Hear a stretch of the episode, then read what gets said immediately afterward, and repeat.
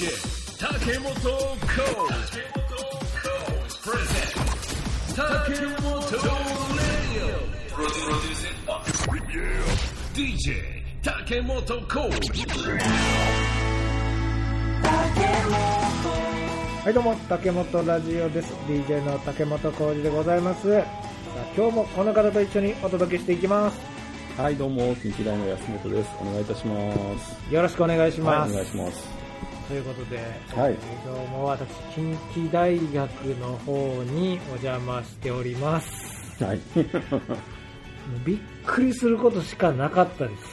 あの学内ちょっとこう案内してもらったんですよ先生に、もうなんなんですかね。ここはオープンセットですかっていうぐらいの もうガラス張りの建物、でここが、えー食堂なんです学食ですって言われたところが、31のなんか食べ放題みたいな感じになってるけど みたいなもうちょっともうこ言葉が出なかったですねうん。そんな中、まあちょっとあのお昼をねそうですね。あのご一緒しましょうということで、この学食なんかどこで食券買うんかなと思って行ったらですねラウンジ なんと近代の中にラウンジが出来上がっておりまして私お寿司をいただきました えー、しかも本格的な、うん、そうですね。握りのお寿司ですよマグロが出てきましたけどマグロはやっぱりうん。近代マグロすべて養殖ですね。すべて養殖って言ってますけどもう今近代マグロはもうブランドですからね。ほんまに。養殖でありながらもうそのブランド力はもう、ね、ものすごいものになってますが。はい。トロ美味しかったですよね、やっぱりね。柔らかかったなぁ。で、まあ、僕行かせてもらったところは、まあ、基本こう学生さんは入れない、うんね。まあ、職員さん用はい。っていうところで、まあ、あの外から来たこう、うん。お仕事の話したりとかね、うんうん。そういう方々が、うん。まあ、使うところで、うん。私もちょっと入れていただきまして。いや変わってる。もうどんどん変わって e スポーツのなんかなんですかライブ中継できるみうん、たいな、大会すぐできるみたいな感じの部屋、うん。ありましたね、うん。ダイアン津田来たんですか？そうそうそう。なんかずっと流れてましたけど、吉本さんととね、今ちょっと提携もしてるので。すごい。いな。ちょっと竹本さんとも提携してくださいよ。いや、本当ね、ぜひぜひ。やりましょうよ、うん。ラジオでもいいです。もう映像がいるならもうそうクルー呼んできますから、えー、いやもうすごかったんですけど。またでもこの近代がある東大阪、うん。まあまあ前々からねいろいろ注目されてる、場所ではあるんですけど、ん。それこそ中小企業工場がいっぱいあるけど、うん。そうそう。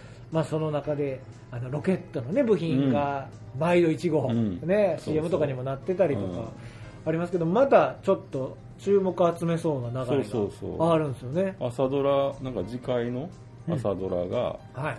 えー、と主人公、まあ、なんか五島列島出身の主人公が大阪で、まあ、そういうような、えー経験を積んでみたいな東大阪でね。舞い上がれっていうね、あれが東大阪なんですね。あんまり僕もよくその知らなかったんですけど、うん、じゃあロケというか、うん、そんなのもあったんですかね。いや、まあ、どうどこの辺でやってるかちょっと分かんないですけどでも多分ありますもうんんね近代も絡むんじゃないですか？なんかえ分ー。かん分かんないけど東大阪といえばもう、うちお父さんと。なんか知らんけど。何を取ってくれんねやうん。と、こっちは。科捜研もロケで使わしとんねんぞと。いや本当ねドラマのしあのロケでよくね使われてるので新しい施設ね。いや、なりますよ、あんな。う。ん。いや、あんな綺麗や。ったら僕帰らないんじゃないですかね。いや本当そうですよね。本当に。学生さんの居場所がね本当に増えたから。ね、いや、本当本当すごい、オープンカフェみたいなエリアがめちゃめちゃ充実してましたけど、大学に来たいと思わせるうんうんうん。雰囲気にはねなっいやてますよね。もう間違いないですね。本当に今学生をやりたい。うんいやあみんなとそういうと思います ねえ。うん。いや多分そういう学校にねしていこうっていう、うん。もちろんね、うん。作戦あってのことだと思いますが、うん。で、まあ、その舞い上がれなんですけどあそうですね。ここにですねもうちょっと安本先生としてはもう無視できないキャストの名前がそうそうそう。おっとと。キッカーの兄貴がね。はい。工事吉川がなんとここに登場するとまあロケットといえばね別の。そうですね。下町の方でやってた。ね本当に。まああれも本当に有名になりましたもんね。ねえ。企うんうんうんうん。本当ね。今回は、えー、とどういう吉川さん役いやなんかあのは一応紙面上ではなんか航空学校のあ。教官みたいな。おおなるほど。らしいですけどね。ああなんか似合い似合いそうですね。似合いそう。う ん似合いそうマッチョやしね、うん。ああそういうの似合いそうですね。やっぱ今の人今の人って僕らはやっぱりねシンガー、まあ、ロックシンガーであったりとかっていうのイメージあったけど、うん。やっぱ若い人はちょっと俳優さんのイメージがね強いいやそうでしょうね、やっぱりい意外に思われるかもしれないですね。逆に歌、うん。例えば歌番組とかに、うん。今ボンとこう地上波で出たら、若い子たちは、うん。あこの人歌も歌えるんやうん。ぐらいの、うん。逆逆みたいな、うん。感じになるかもしれないですね。もうだってデビューしてもう40年弱ぐらいですよね。それぐらい長い。もう最初はだって渡辺プロ。あね。でそうか。もうまあちょっとアイドル的な、うんまあ、もう曲はねちょっと、とロックっぽかったけど、うんうんうん。あの売れ、うん、あのなんていうかな、えー見せ方としてはちょっとアイドルの見せ方でねいきなり映画で、うん。う んいやもう強烈でしたよね本当にね。それだけまあねビジュアルとかそのカリスマ性とかね、水球やってたとかうん。ね、水球やってたっていう情報すごい覚えてますもんね、うん。水球ってうん。あそあそういうだからこんなマッチョなのか 全日本の代表ってね18歳以下かなんかの高校代表ですか？なんかそんなぐらいの選手でね。すごいですよね。で広島にすげえやつがいるって言って 事務所に送ったという伝説が。自らそれを送るっていう。かかっこいいっすね。っこよすぎますよね。かっこいいですね。あちょっと待ってください。あの11月2日にうん。ニューアルバムああ出るんですけど、うんうん。えーっとね水球日本代表あのーはいはいはいはい。推し応援ソング「オーバー・ザ・レインボー」があそれね。これ入ってるそうですよ。はいはい。はいここにも水球が。応援されてるんでね。ずっとね。ずうん、そうそうそう通り続けてらっしゃいますけども、かと思えばカルビーカッパエビセンタイアップ曲「ラッキーマン」という曲も入ってるそうですよ。すごい振り幅がすごい。かっこいいですよねその辺ね。なんかそのもうなんかすごく自然体になられたというか。ああそうですやっぱ最ね最初の頃はやっぱちょっとあの作ってらっしゃる部分も当然ねあっただろうし、まあ、当時は全てがそんな時代だったから、そうですね、うん、やっぱりここ最近は本当に活動の仕方もすごく、ね、自然な形でされてるし、そうですね、うん。だって仮面ライダーもやったでしょ昔あやってましたね、あれはダブルか。うん。カメラでダブルでね、映画も多分なったんちゃうかな。なってますなってますうんなってます。すごい人気のうん。ライダーですよ、仮面ライダーススカル？そうスカル、ね。だからだだねそこからこう菅田将暉君うんたちとね、あ二人で一つになるっていうこの仮面ライダーダブルへとこういろいろ引き継がれていくみたいな、そんなストーリーでしたうんけど、いやーなんですかねこのかっこよさ。でもなんか私生活は本当にでもその柔らかくなったとはいえあんま見えないですあ出してはらないですねこの方は基本ね。もうあのまあ、もちろんもう結婚されてお子さんもいうん。らっしゃったと思いますけど、ねその私生活っていうだからそのあそれこそ僕が好きな布袋さんは SNS してて、ん結構ね日常写真で出してらっしゃるけど吉川さん一切そのしないので、ないっすよね、うん。SNS は多分あのマネージャーの方、まあ、事務所の方とかねそういうのもそれでやられてるぐらいで自分自身は全くそんなしないからね。ファンクラブとかではなんかそういうのあんのかな。ああまあそれはねそういうのはあるかもしれないですけど、プライベートマガジン。うん、K2 年4回発行。うん。オールカラー24ページ。うん。あー気になる。あでもインタビューとかねおそらく大体そうでしょ。ちょっとそうですね「With in Call」っていうこれコーナーなのかな？キッカーがまるで友人へ語りかけるように思いのままを言葉にした K2 会に宛てた手紙。時には多分ラジオっぽいやつでしょ多分ね。政治の話や気象い情報わかりますよ。すごい好きなんでね社会問題などの話も飛び出す。ほ普通ーのだってラジオやってはった時も結構そういうね特にあの3.11のあたりなんかはうん。そうそうコンプレックスの復活の時とかもねそうそうそうですね。結構ねボランティアもされてね。そうか。やっぱ熱い男っていうのはもう本当そのままで、うんうんうん。ええあそう面白い。関東あそれとは別にインタビューはない。さっきのはコラムですね、うん。ああ K2 会員にしか話さないかっこ話せないプライベートな話題も多い。また未発表の情報も本人の口からポロリと。いやいやもう編集が入ってる時点でポロリじゃないだろうっていう。まあ先行していろいろうん。聞けるってことですね、うん。だから、まあ、ファンに対してすごくちゃんと向き合ってそっちをしっかりやってらっしゃるっていうことでしょうねこのうん。感じからすると、うんうんうんキッカーコーチってやっぱ僕はあのもう全部後追いやし、うんはいはいはい。なんかコンプレックスのイメージの方が強かったりとか、うん。ソロとしては、はいはいはいって感じなんですけど。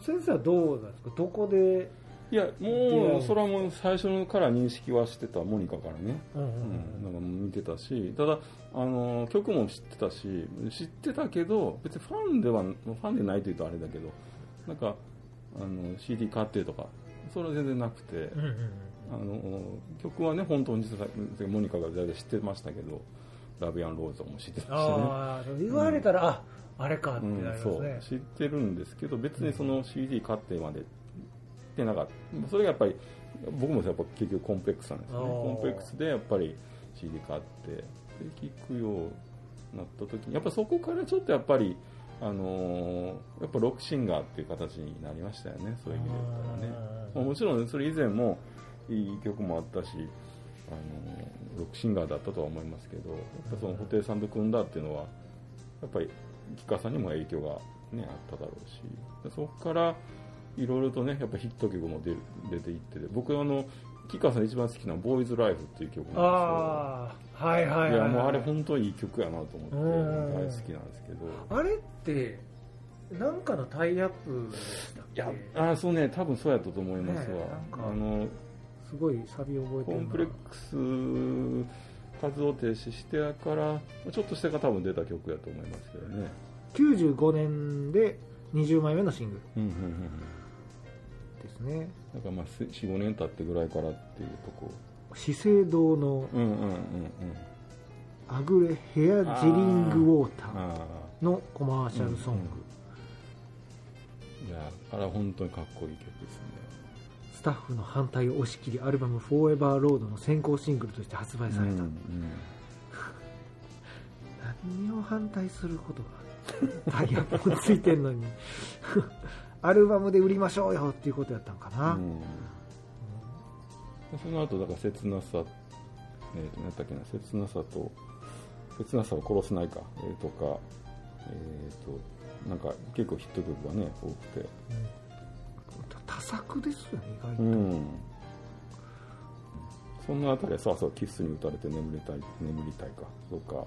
そうですね。その辺が結構解散してからだからまあ初期はそうね。コンプレックス前。でまあコンプレックスがありそしてその後その45年ぐらいはそれいうようなヒット曲が結構恵まれたね。うん形ですかね。で、その時は、あの、あんまり、あの、なんていうかな、配布活動されてなかったんですよ。コンプレックスもんうんうんそうだし。そうですようね、ん、だでそっとしてからあの俳優活動もされるまた戻る、ね、されるようになって。うん。俳優僕はだからなんかあこの人演技もすんねやはうん。もう本当にそれこそ仮面ライダーダブルでおおあこあこの人そんなんすんの？みたいなああそうですか。ぐらいでしたね、それまでドラマでそんなこの多分ねあの最初は結構映画がメインやったんですよ。であのドラマはあんまりあのーうん出てはらなかったと思いますけどね、ああそうなんですね、だかうん、らそういう意味ではやっぱりあとだから、まあ、有名なところで「ルノーニケンシン」とかも出てたしそうですね、うん、いろんなもの出てはりますよ、まあ、映画はねそういう意味で言ったら。うん。あと NHK でいうと天地人ってあの大河があって。なるほど。あうん。信長の役で、まあ、あれすごいハマってましたねあのドラマの時もね NHK によう出てるイメージあるな。ああそうそう。綾瀬はるかさんのやつとかね出てたんですよああ精霊の。うんそうそうそう、なんかアクションがこう付随してくる感じの、うん、うん、そうですね。下町ロケットの起用のされ方とかがやっぱりなんか演技派としての。ですね。そうそうそう。もともとやっぱアクションがメインの部分もあったので、ちょっとなんかうん。キッカーの演技大丈夫みたいなの言われたりとかね。うんうんうん まあ、あのとやっぱりそのミュージシャンっていうかアーティストでやっぱ存在ですよねやっぱりね、うん。まあまあ、演技っていうのはもちろん大事だけどその人の存在感というか、まあ、それはやっぱ出せない部分って、うん、唯一無二っていう言葉が、ね、ぴったりのようんうんうん。やっぱ吉川さんやからこそみたいな部分ってありますよね。ね。母さんといえばなんか銀髪っていう。ああそうそうそう、ね。うん。なんかそあの印象。んだけかっこいい、ね、感じになって。しかも全然あの違和感がないというか、うん。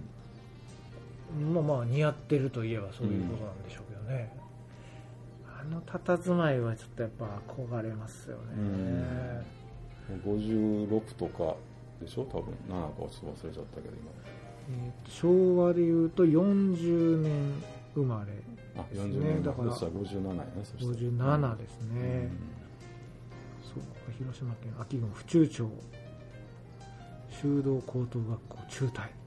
この時に手紙を出したんですね、うん、うんすごいやつがキッカー家言うたらね本当にあの名家のね キッカー元春のとこということで、すごい。すごいですよね。うん、だからその世代がだからそうあの岡村康之さんであったりとかうんうんうん。尾崎豊さんでああったりとかね。あちょうどその同年代の方々で。そうですね。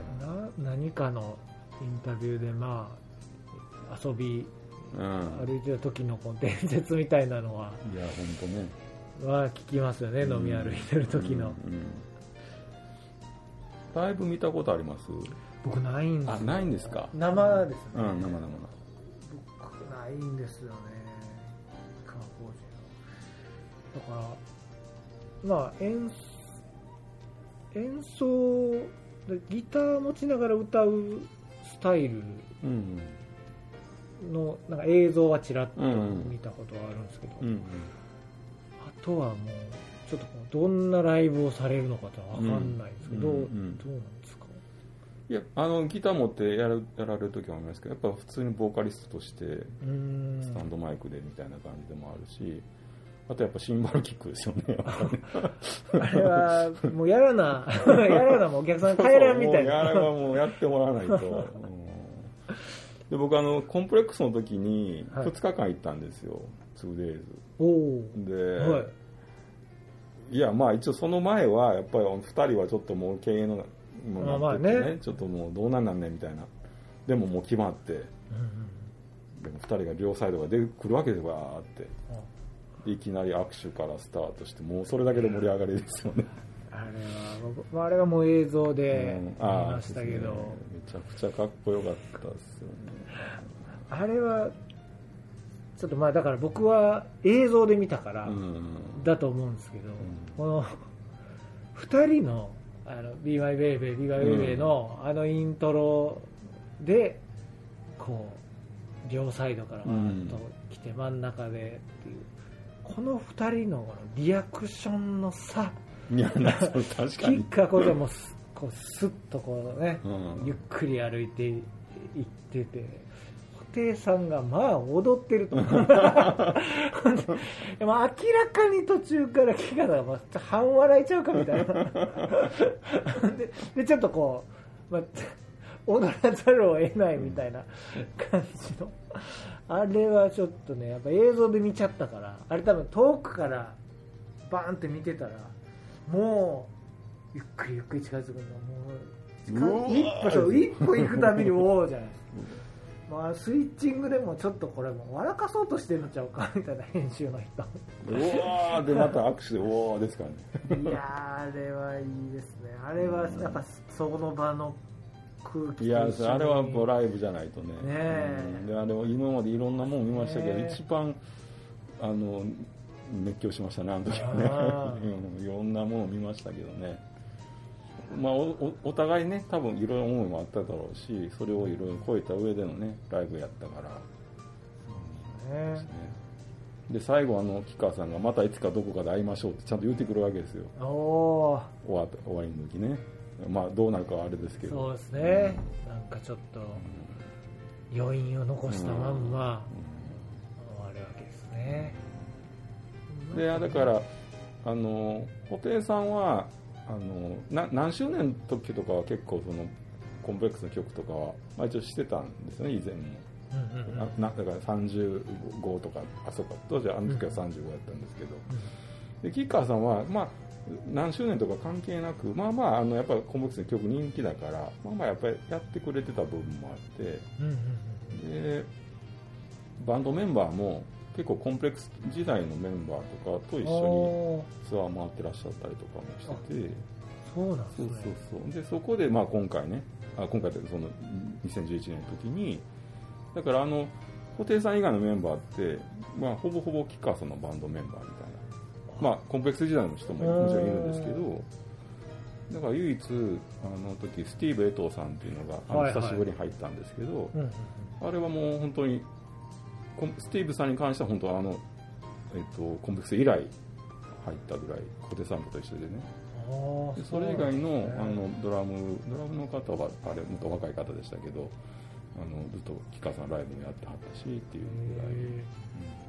スティーブ・エトーさんって今奈良にうんあそうそうそうそうそう。僕イベントであのご一緒したことあって。うんうんうんむちゃくちゃフランク。いやいい人ですよね。めちゃくちゃいい人、うん。それしかもそのイベントは、うん。あの SDGs を考えマジで？る でもう本当に、まあ、言ったらこう、なんやろな。もうその企画した人が、うん。スティーブ・エトーさんを、うん。イベントにこう呼びたいと。っうん。ていう多分そこからがもう多分発信で、うんうん。ほんで何をやったかというとそう、えーと中学校やったかな？うん。で体育館でうん。あの、まあ、ペットボトルとか,、うんうん。なんかあのヤクルトの空き箱とかで、うんうんその楽器を作って、うんうん。でそれでこう演奏しましょうみたいな、うんうん。まあ、だからそこがリサイクルに当たる部分なんでしょうね、うんうんうん。イメージでは、うん。でで何でもそのリズムうんやって楽器になるんだよっていうところで、スティーブ・エトーさんがドラム缶持ってくるわけですよ。でっかいの。でゴランゴラン。ガシャンって持ってきてでみんな「えー!」みたいな「何?」みたいな。でもそこからそのスティーブさんがもうそれをこう叩き出すとこうグルーブになっていって、でもうみんなもその持ってきたやつとかうんで一緒にちょっとやろうみたいなうわーやってもそのスティーブさんを中心に円になって、うん。もうなんかちょっとトランスみたいなうん。感じですよね、それでこうイベントやるっていう。それの司会もやりましたから、めっちゃいい人あの方はすごいのに全然そのあーそう凄さをうん。ひけらかさないごいフランクちゃそれになんかメッセージとかくれるし。あほんまですか？ええお会いしたよ僕。僕あのそれこそコンプレックスのライブの時に最後そのメンバー紹介あるじゃないですか。でスティーブ・エトーさんの紹介あった時に僕スティーブって呼んだんですよ。おおそれが DVD 載ってて。すげえ。多分誰も言わないやろうから言わないとあれやけど 補定とかま絶対みんな言うじゃないですか、はい。まあ、もちろん言うんだけど、うん。まあ、乗らないし、もう絶対いけるわ思って。前の方やったしね僕比較的。なそしたらもう本当乗ってて。おおすげえ。いい思い出が。いいっすうんね。スティーブさん。いやだからそうあの吉川さんのライブもうん。何度か行きましたね。だからそう言ったら。うん。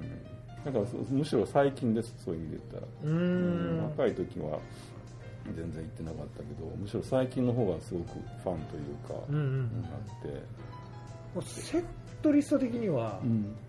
どのやっぱりその時リリースした最新はもちろんまあやるん。けど、その他はもうヒット曲あそうそうそうう？結構やってくれはりますよ。ビー。マンウェイももちろんだしあのコンプレックスのアルバムの曲ともしてくれたりとか、うん。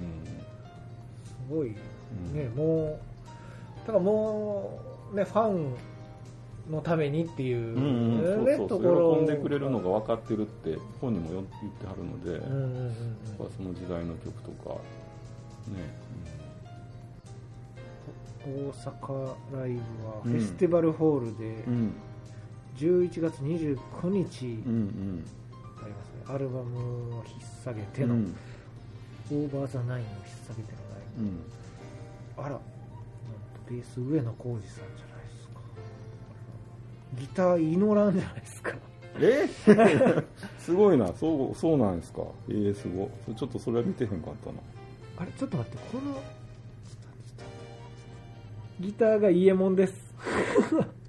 ああエマさんです。あそその辺は結構ね前前からなんですよ、ええそうそうそう。すごいじゃないですか。ね。メンバーは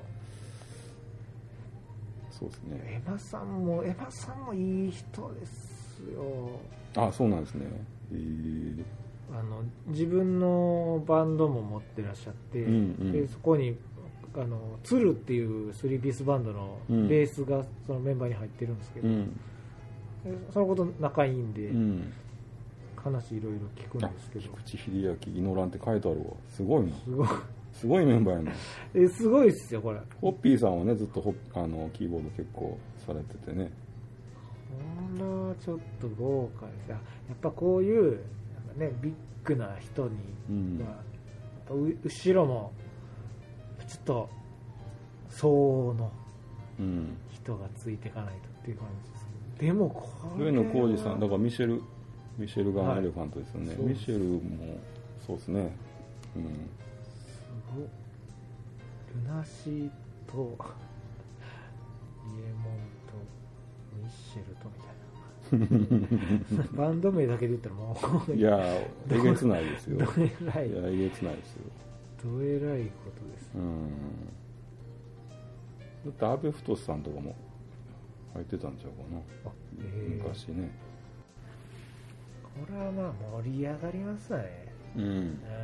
フェスティバルホールだし。うん音いいし。2days ありますね。11月2930吉川さんといえば最近あのなんか NHK です。ナレーションだけなんですけどなんかマッドサイエンティストばっかり紹はい介してる。はいはいはいはいフランケンシュタイン。なんあーそうそうそうそう。そんなやつね。あれあの番組も好きやったしあのナレーションもなんかかっこよかったな、うんうんうんすごいやう何でもできんねんなって思いましたね、うん。フランケンシュタインの誘惑。うんうん。あれ何回かシリーズで復活したりしてますけどあれ絶対見るなあれは。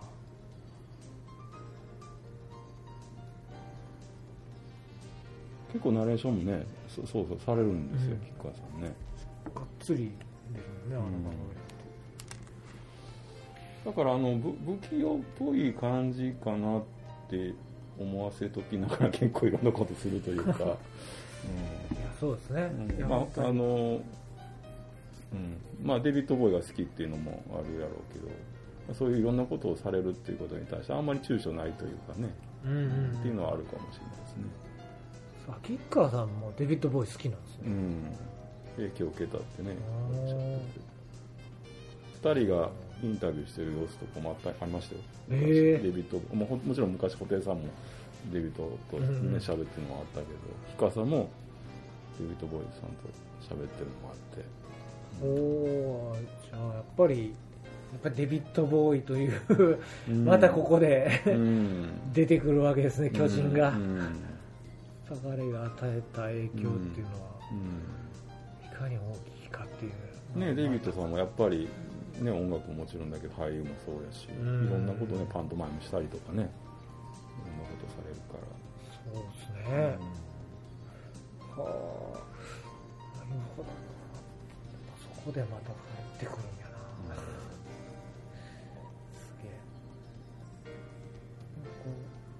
布袋さんに影響を受けたアーティストって結構聞くけど、うんうん。吉川晃司さんの影響を受けましたっていうのあんま聞かないですよね、うんうんやっぱそれってあの布袋さんはいろいろやるけど、うん。やっぱ音楽なんですよね、うんうんベースが、うんうんで吉川さんはもうそのもう音楽を外れても俳優とかもうんするっていうところでなんか、まあ、その生き方っていうのに憧れたりそれこそデビッド・ボーイに憧れていろんなことをするっていうパターンの人ができても、うんうんなんか真似してとか音楽的に真似して影響を受けてとか、うん。そういう感じのフォロワーが出ないタイプですよね。後々になってあの生き方に影響を受けましたみたいな人は、うん。ねいいそうですけど、うん。すごい面白いうん。ポジションですよね、うんだからアーティストっていうような存在とミュージシャンっていう存在布袋さんは絶対ギタリストって職業欄にかぶってあー。るけど多分、まあ、吉川さんどどの辺に書いて知らないけど、まあ、あのそうアーティストっていうような存在ですよねおそらくね。うん、どんどん円熟味を増うして、ん。ちょっとまたなんか僕はあのさっきねちょっと出したけど岡村康之さんにしても、うん。尾崎豊さんにしても多分ねあ年齢的には渡辺美里さんも同じなのかちょっと分かんないけど大体そのぐらいはすごく影響、影響というかすごく見てた世代だったんで、うんうんなんか一人一人喋りたいですね。う んそうですね。あの辺の人なんか強いですよね。うん。なんか芯がだって芯やっぱ渡辺美里さんってやっぱすごいじゃないですか歌とかも、うん。うん。やっぱね小室哲哉さんがあれをかけたっていうのは渡辺美里さんがいたからやと思うしね。アイレボリューションってやっぱすごいよと思うし、いや本当に。うん。そのまあもちろんヒットししたのはあるけどそうだけじゃなくて単純にその例えばなんか高揚感欲しいなっていうシーンの、なんか BGM にそこイントロだけ使われてたりとか、うん。なんかやっぱすごい発明を多分してるんやろうな、うん。まあ、俺には分からんけどこれはそういう何かあるんやろうなみたいな、あの時だからだって渡辺里の、ね、コンポーザーが、うん。